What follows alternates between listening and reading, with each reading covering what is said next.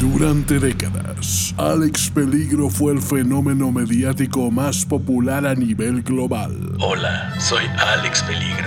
Libros, series, cómics, teatro, musical, radionovela, podcasts, juguetes, productos de consumo, restaurantes temáticos, prendas íntimas y muchas otras manifestaciones de la cultura pop eran consumidas por millones de fans que no podían tener suficiente de sus aventuras. Pero un buen día, sin razón aparente, Alex Peligro se esfumó. ¿Cómo es que este referente obligado del siglo XX desapareció del imaginario colectivo donde quedaron todos los vestigios de su invaluable aportación al universo del entretenimiento? Francisco Almaraz y Antonio Sempere han reunido un grupo inigualable de documentalistas, investigadores, críticos, reporteros, curadores mediáticos, analistas social, comunicólogos, creativos, publicistas, mercadólogos, publirelacionistas, actuarios, nerds, waterpolistas, cerveceros artesanales, choferes de microbús, lectores de tarot, escorts y otros expertos que han contribuido a responder la gigantesca incógnita. Y están aquí reunidos para develar la magna obra inédita del héroe olvidado. Del héroe olvidado. Alex Peligro en Muerte Mortal, Muerte mortal. un documental de Alex Peligro. Décimo episodio de Alex Peligro en Muerte Mortal y ahora estamos en un episodio francamente escandaloso. Yo soy Antonio Semper Y yo soy Paco Almaraz.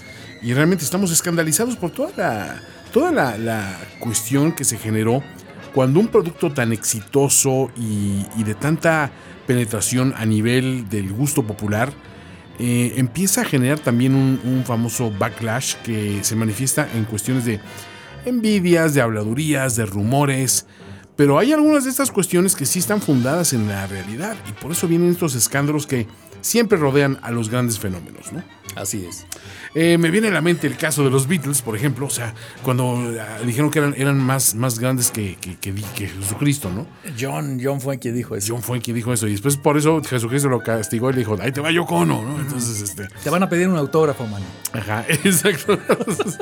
de mí te acuerdas, ¿no? Exactamente. Entonces, obviamente, pues son acciones y reacciones. Pero es cierto de que a toda acción de ser un producto exitoso y, y de gusto popular, también vienen manifestaciones donde siempre alguien quiere sacar tajada de ello o alguien hace revelaciones eh, oscuras sobre cuestiones que te gustaría que se mantuvieran más bien en lo, así, en- a, a lo callado, a la chita callando. que acaban por cuartear la- toda la estructura de la fortaleza que era Alex Peligro. Eh, y finalmente, pues la humedad se fue metiendo a esa edificación y acabó por tronarla. Sí, hay muchas cuestiones ahí que, que vienen a, colación. Nosotros nos pusimos a indagar todas las circunstancias en las cuales el nombre de Alex Peligro hubiera estado involucrado en cuestiones sórdidas, en cuestiones poco éticas, en cuestiones hasta corruptas, podrías decir.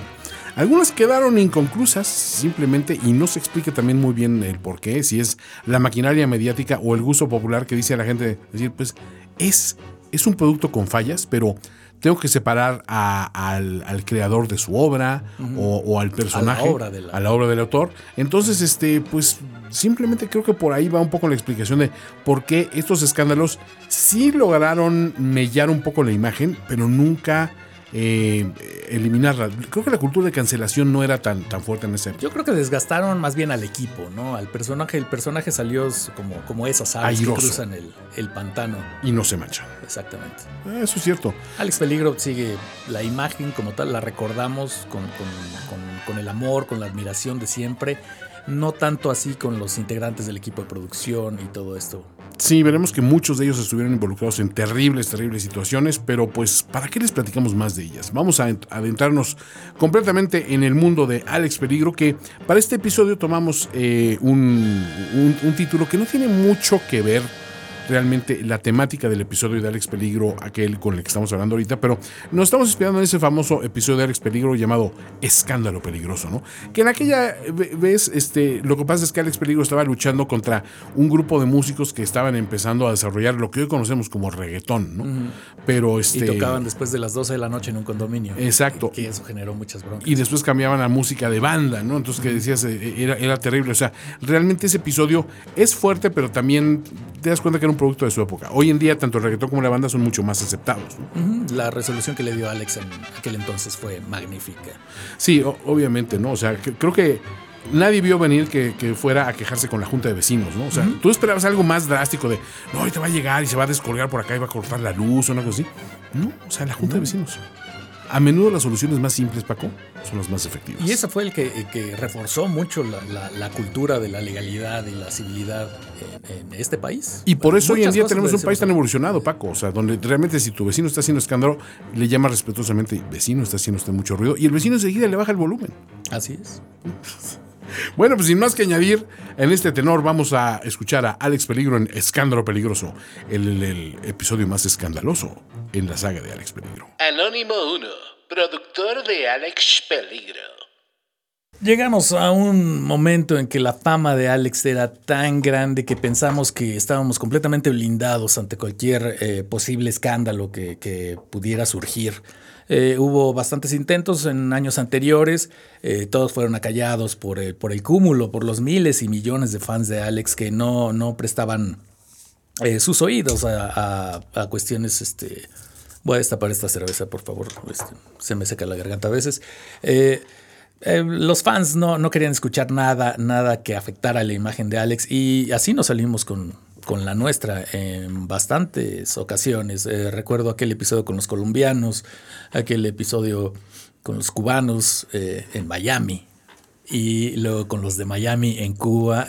fueron episodios muy, muy peligrosos, muy sonados, pero la, la fama de Alex impidió que, que nos afectaran mediáticamente. Anónimo 2, guionista de Alex Peligro. En aquella época el productor también me, me pedía algunos eh, episodios muy coyunturales eh, con cosas que estaban pasando, ¿no? Entonces me acuerdo que a él se le quedó muy grabada la, frase esa de, de plata o plomo que decía cierto capo eh, colombiano muy, muy famoso y que tiene estas series de televisión en algunas plataformas digitales.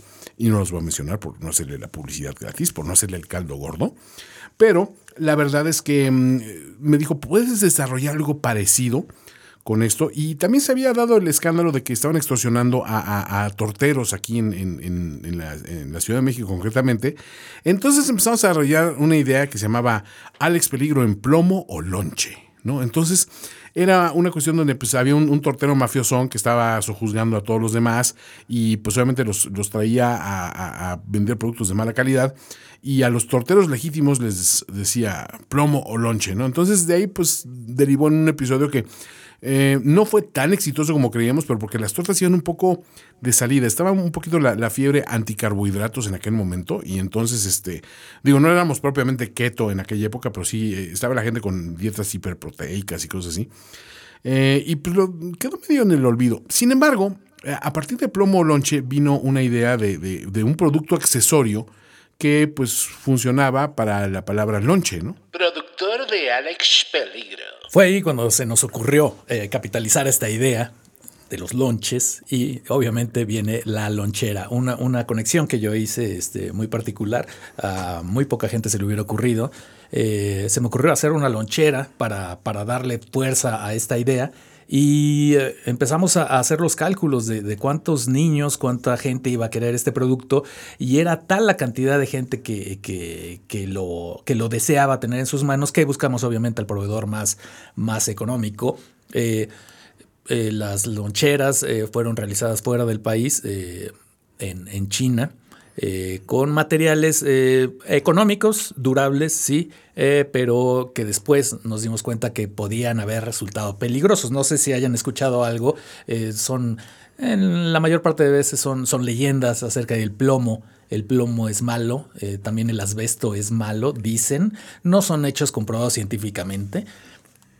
Y esto es una, una cuestión que, que- que se refuerza día con día con, con más leyendas, pero eh, mandamos a hacer millones de loncheras, se vendieron todas y después vino un- un- una epidemia este, nacional con, jóvenes que presentaban eh, eh, anemias, este, problemas en la sangre. un- recuerdo varios casos de niños que lamieron las loncheras y este, tuvieron, tuvieron problemas después para hablar. Hablaban. Uno, uno de ellos, a pesar de todo esto, se hizo famoso en un programa que se llama Cachún Cachún Rara.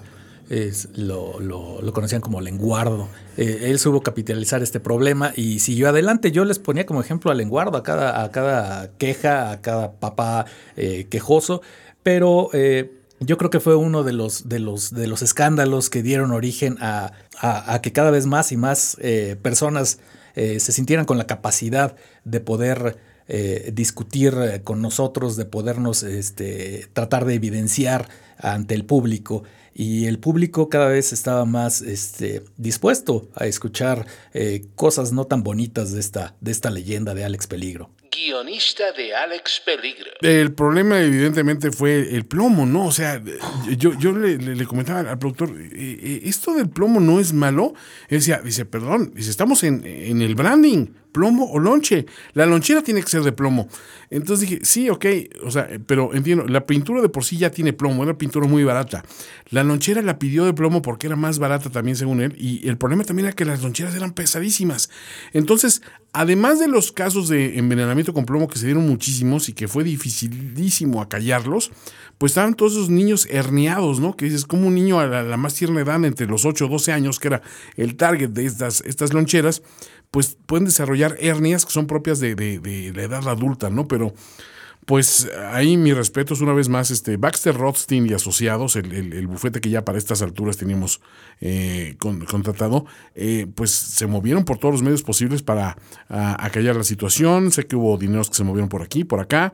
Hubo promesas de, darles algunos cameos a algunos de estos niños afectados en, un, episodio muy especial de Alex Peligro que se, llama, eh, se llamaba Alex Peligro y los niños discapacitados liberan al mundo, que era una versión un poco bastardizada, vamos a, hablarlo, del video de Heal the World de Michael Jackson, donde él cantaba y se rodeaba de niños. Aquí era básicamente lo mismo que me pidieron, pero que en lugar de estar cantando y convocando niños, Alex les repartía armas y entre todos tomaban por asalto un, un, lugar donde armaban, este, eh, ¿cómo se llama? Eh, eh, bueno, ensamblaban tenis, ¿no? En, tierras extranjeras, ¿no? Donde había mucho, mucha labor infantil, ¿no?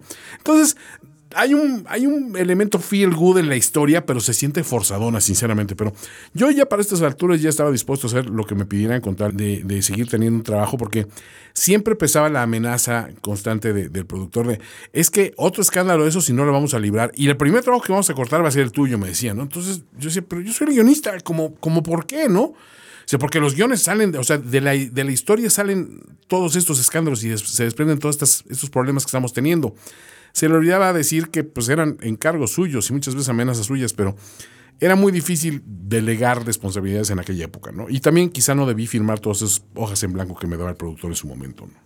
Productor de Alex Peligro. Eh, platicando con los abogados, eh, nos dijeron que gran parte de los problemas eh, y de, la, de, las demandas que empezaban a llegar era porque estábamos vendiendo productos que prometían algo que no eran. Ahí fue cuando se me ocurrió otra cosa, aprovechando el episodio de Alex Peligro en Verano Peligroso en Pripyat, vender el, dulce, el conocidísimo dulce, el polvo de Chernobyl, que era azúcar con polvo de Chernobyl. Eh, eh, fue un hitazo. Eh, muchos niños confesaron que viajaban a otros mundos cuando lo, consumían y desgraciadamente todos estos niños no tuvieron vidas muy, muy longevas se perdieron vidas eh, posiblemente atribuibles a este, al consumo de este producto. Pero eh, cuando las eh, demandas empezaron a llegar, nosotros nos defendimos muy fácilmente al decir, estamos vendiéndoles polvo de Chernobyl. O sea, no sé qué esperan ustedes, padres de familia, siento su dolor, comulgo con su pena, pero no se pueden decir engañados guionista de Alex Peligro. El pueblo de Chernobyl obviamente no engañaba a la gente, ¿no? Pero creo que sí hubo un dilema moral cuando empezaron a, ofrecer eh, el famoso eh, pelón, pelo, pelón, pelo caído, se llamaba, ¿no? Que básicamente era una pasta de tamarindo que se lo ponías, eh, se salía obviamente por la parte de arriba de este dulce, pero se caía inmediatamente, ¿no? Y es que habían comprado una gran carga de, dulce de, tamarindo, de, tamarindo, árboles de tamarindo que crecían a las orillas de, la planta nuclear de Laguna Verde. Y pues obviamente ahí había algo raro, ¿no? Sobre todo decían, eh, para empezar, dicen, es que el tamarindo no tiene por qué brillar en las noches. Y este, este producto brillaba en las noches. Entonces, sí que había un cierto riesgo. Ahí hubo otra vez eh, problemas, pero obviamente nuestros abogados pues eran unas fieras auténticas, ¿no? Entonces, su estrategia era muy simple y fue algo que después copió un empresario norteamericano llamado Donald Trump y le funcionó muy bien, que era demandar primero al quejoso. No sabías por qué, pero lo demandabas. Entonces, ese quejoso en lo que buscaba una defensa legal y todo este rollo se reponía, pues tú empezabas a negociar un acuerdo favorable, ¿no? Entonces, eh, moralmente cuestionable, por supuesto, pero efectivo, sin duda alguna. O sea, fuimos librando una tras otra, tras otra de estas semanas. El problema fue cuando ya los productos de manufactura eh, empezaron a salir un poquito de, de nuestras manos y nos empezamos a meter en problemas ya con, con el personal, con la gente que trabajamos aquí en la producción, con, con muchos de nosotros, incluso la persona que daba el dinero. Productor de Alex Peligro. No todos los escándalos estuvieron ligados a los productos, a la mercadotecnia. Eh, recuerdo el episodio del Tamarin Glow, ese, ese tamarindo tan dicen que era tan rico. Yo nunca lo probé, eh, pero brillaba, brillaba en la noche. Eso sí, sí, sí pude presenciarlo algunas veces. El, uno de los grandes golpes que sufrimos en la producción fue cuando eh, se descubrió que nuestro mecenas, este, el principal inversionista de esta aventura, Fito Von Plankton, eh, tenía, era propietario de una aldea de esclavas sexuales en Reykjavik. No era un monstruo, yo siempre he dicho que, lo que él hacía no era comparado con lo que hoy sabemos de, otros personajes como, como es el tal Epstein o el Weinstein o el Einstein, eh, precisamente. Eh, todas las esclavas sexuales de, allá eran de la edad legal. Eh, desde tiempos primitivos en Reykjavik. Entonces, creo que la tradición marca 12 años o algo así. Entonces él, trató de defenderse legalmente, pero definitivamente el escándalo llegó a nosotros, ya las noticias corrían como pólvora por todo el mundo. Antes te podías salir con la tuya, si querías quemar una aldea en Mongolia, nadie se enteraba hasta 10 años después, eh, pero ahora las noticias corrían inmediatamente y eso nos pegó nos pegó muchísimo. Le pedí al guionista algo de, de, apoyo, ¿no? Que finalmente hiciera algo por el equipo que saliera a defender la, causa de Fito Von Planton, pero, pero el resultado fue contraproducente. Guionista de Alex Peligro. Alex Peligro contra las seductrices infantiles definitivamente no es mi momento más brillante. Eh, siento que, que sí se forzó el hecho de que niñas de 12 años eh, fueran las villanas porque ejercían sus artes seductoras sobre nuestro héroe. Y creo que también nos restó, mucha credibilidad de que ninguna de las niñas que representaba eh, esos roles era menor de 27 años y algunas de ellas incluso tenían créditos en, en películas para adultos, ¿no? Pero eh, vamos, Fito Plankton, aún enfrentando demandas de toda índole, decía, yo soy fiel a mi fórmula, ¿no? Ya saben, chichis, explosiones y Rambo, ¿no? Entonces, eh, pues obviamente chichis era lo que él quería y decía yo, pues es que a los 12 años como que las niñas todavía no tienen ese desarrollo, pero bueno, cayó, en oídos sordos. No fue el impacto que esperaban pues nuestro, nuestra, nuestra cúpula de decisiones. Y, este, y sin embargo, Fito, pues como, como buen hipermillonario, supo moverse dentro de esas aguas y decir, bueno, hay, hay formas de, de, solventar esto, ¿no? Y es tapar un escándalo con otros escándalos. Y ahí sí, la verdad, muy hábil, ¿no? Porque es cierto, eh, de repente a ti te dicen, ah, pues pasó tal cosa, ¿no? Tal político le encontraron 27 casas a, su nombre, ¿no? Dices, ah, no pasa nada, a este le encontraron 6, ¿no? Entonces ya, se te olvida el de las 27 y estás con el de 6.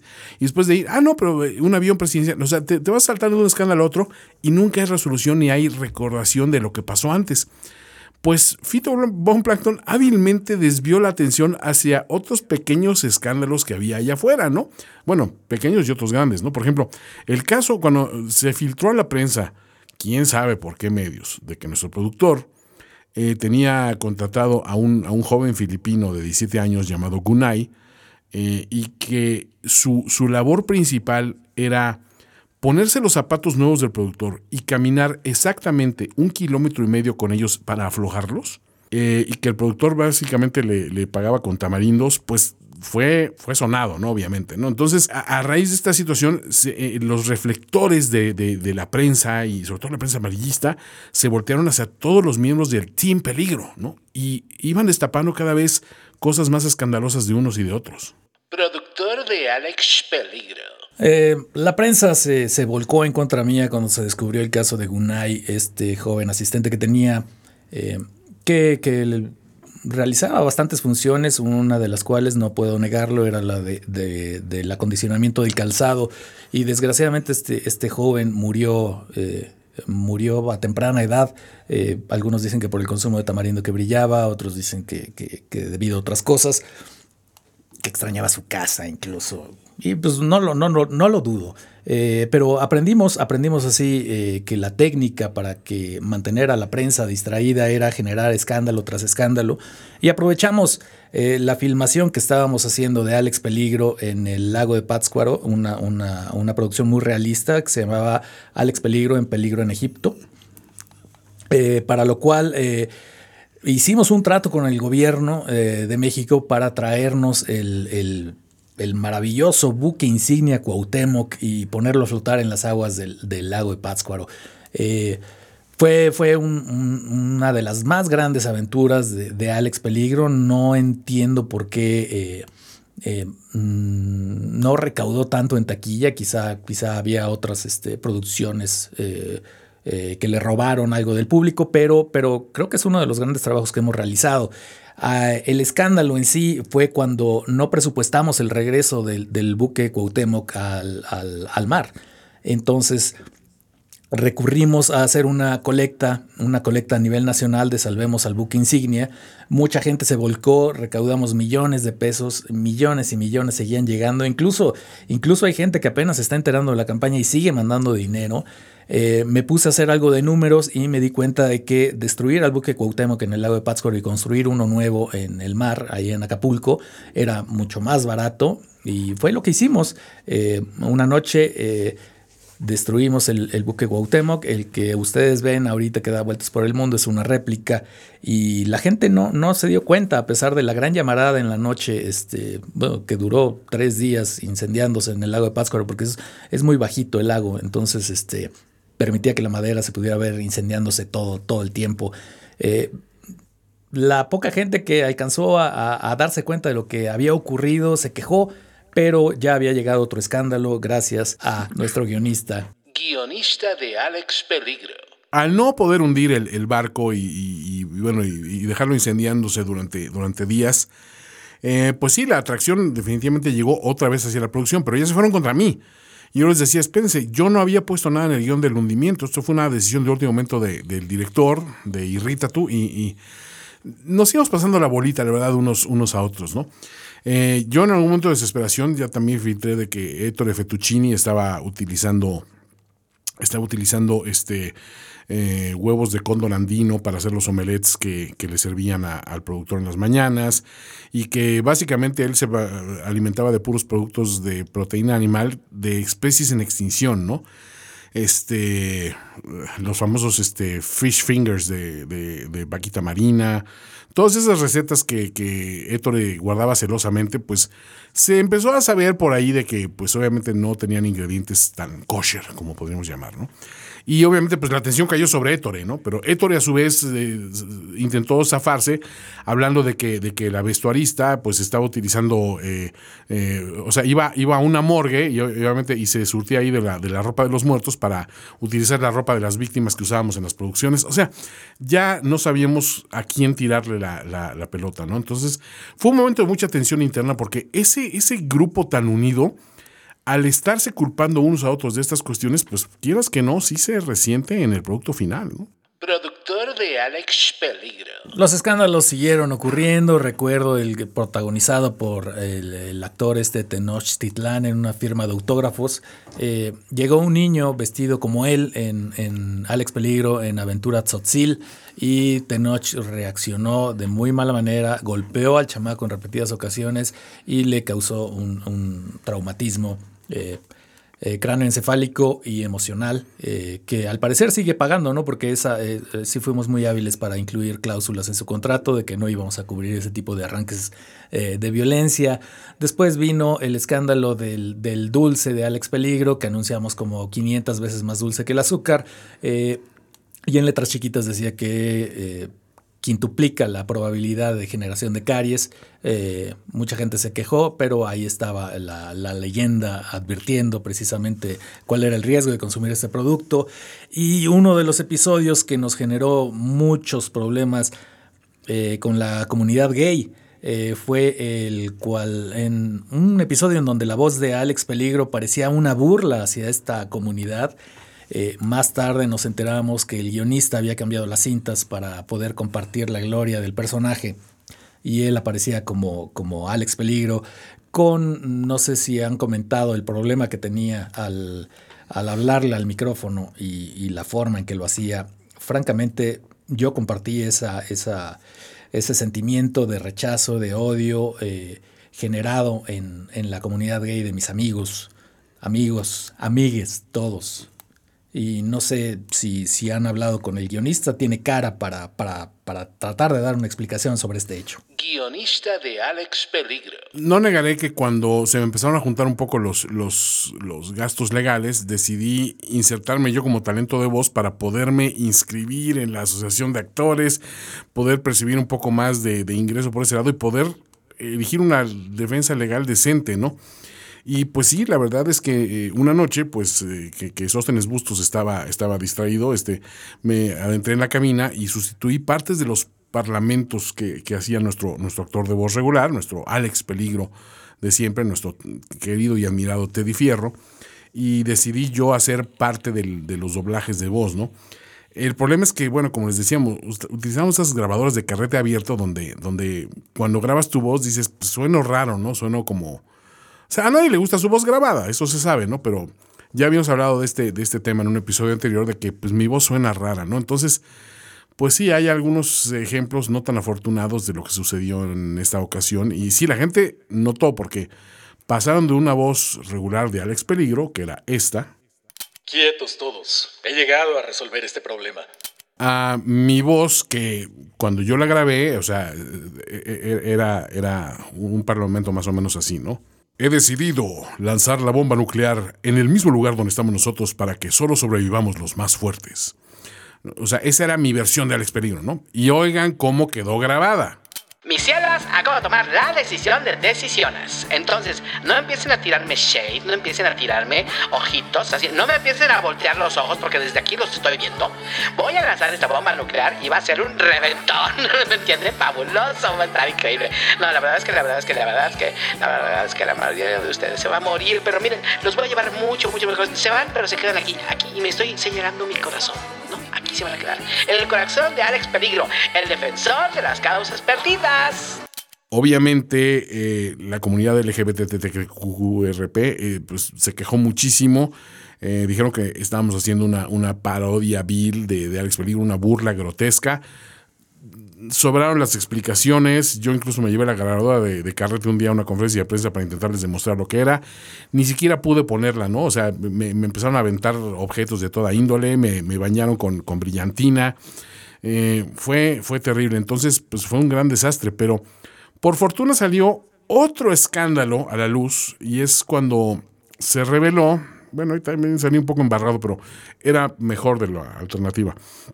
Se reveló que Alex Peligro no solo estaba utilizando actores blancos para hacer los roles de actores negros, con el famoso whitewashing, ¿no? Entonces, pues sí, te dabas, te dabas cuenta que cuando contratamos, por ejemplo, al actor Gabriel Soto, este actor alto y rubio, y Sergio Sendel, como, como los, los hermanos eh, eh, eran Natron y Leroy Jackson, que eran, eran, este, eran originarios de Harlem.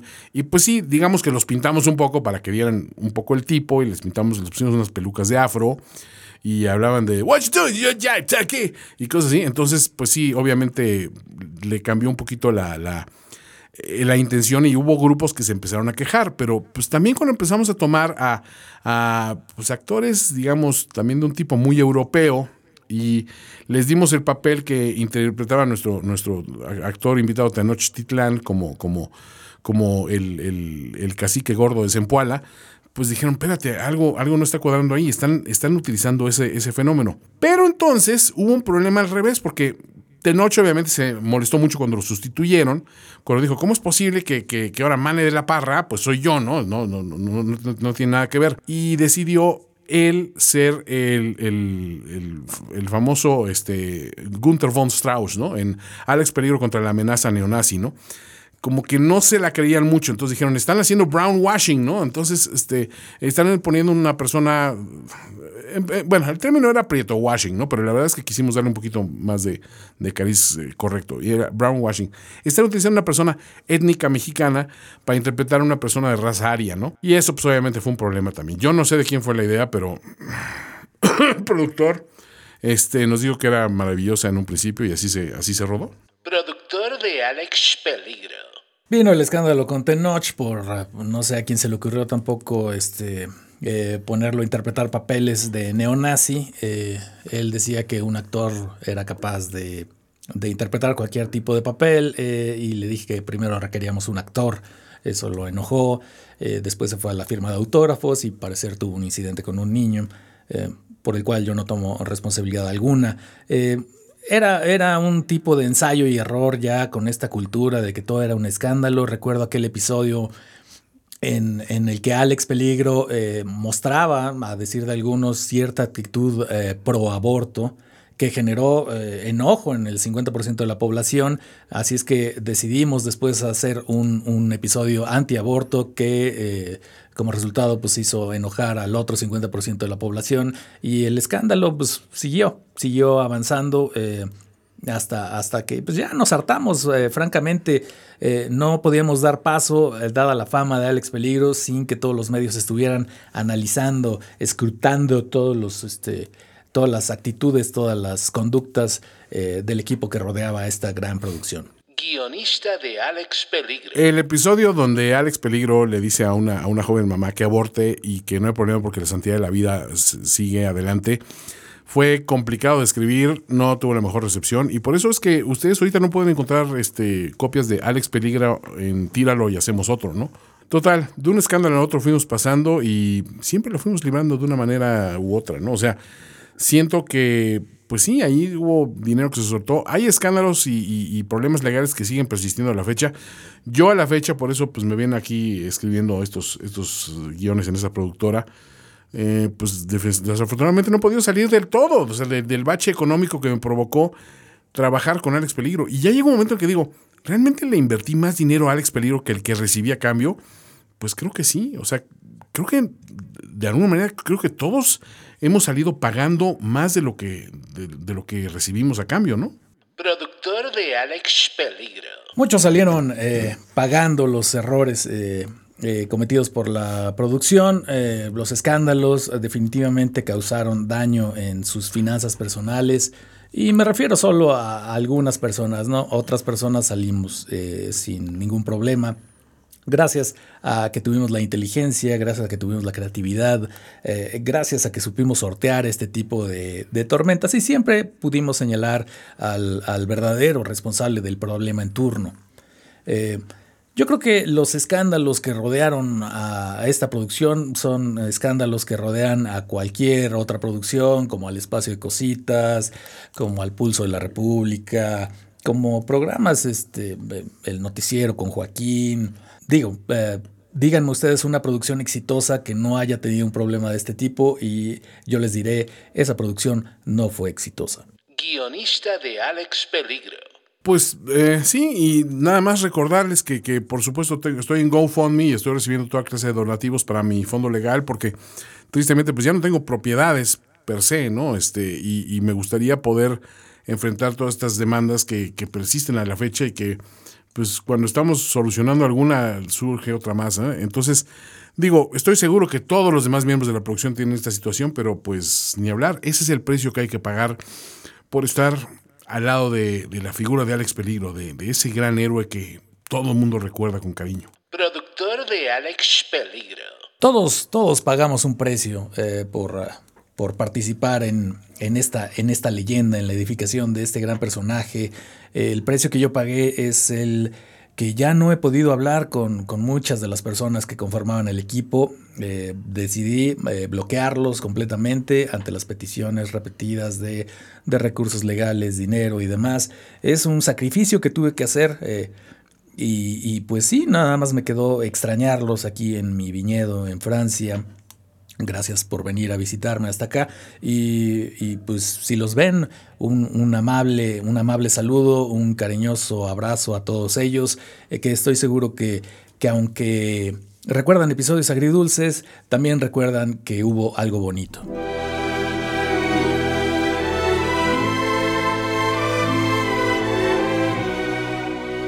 Tremendos escándalos, Paco. Qué, qué, qué cosa, ¿no? Qué polémico fue Alex Peligro en su momento. Y qué forma de sobrevivir, ¿no? La, la producción se, se, encontró, encontró algunos, maneras, algunos, encontraron maneras sí. creativas. Me refiero sí. específicamente al productor y a su mecenas, a Fito, Mm, Fito sí. Von Planton, que ahorita este, están en, en, en el en, uh, en, el imaginario como, como leyendas de empresarios exitosos. Sí, o sea, el, el, vino, el vino que hace el productor de Alex Peligros es maravilloso, ¿no? Ese Chateau Padilla es una cosa espeluznante. Y, y, no sé si viste, pero Wine Advisor le dio a, a su Bordeaux de Sochiaca, uh -huh. le dio 92 puntos, ¿no? Lo cual es, es fenomenal, ¿no? Como, un, como, el turbio de Riñón. Exactamente, el turbio uh -huh. de Riñón, este, realmente le ha, le ha, funcionado muy bien esa, esa, nueva, esa nueva faceta creativa. Y, y Fito Von Planton. Oye, el, el, el, préstamo que le extendió a Jeff Bezos fue, fue uh -huh. sonadísimo. Y viajando ¿no? al espacio. No, no, no, eso, eso es tremendo, ¿no? O sea, la verdad es que eh, el, el colonizar una, una luna de, de, de, Júpiter se dice fácil, uh -huh. pero no lo es tanto, ¿eh? O sea, la verdad es que hace falta, hace falta determinación y hace falta fondos inagotables. ¿no? Y yo creo que la inspiración definitivamente fue Alex Peligro. Sí, eh, y sobre todo, me extraña un poco que Fito Von Plankton, eso de colonizar una luna y llevarse de tripulación a puras eh, niñas islandesas de, de, entre 13 y 14 años, se me hizo raro, pero no sé. Mm.